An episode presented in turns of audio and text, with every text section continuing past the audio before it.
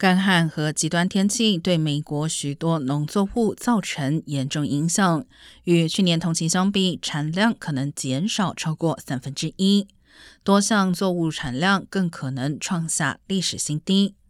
农业部的气象学家表示，在过去的一百零一周内，美国百分之四十的地区都受到干旱侵扰，而不同时期、不同地区的农业用地都受到了影响。农作物低产情况或将持续超过一年，并导致短期内难以改善的价格上涨。同时，由于天然饲料供给不足，也迫使农场提前出售牲畜。农业局最近的一项调查发现，多个州牛只数量大幅下降。北美肉类协会表示，这或许会导致牛肉供给明年更加紧张。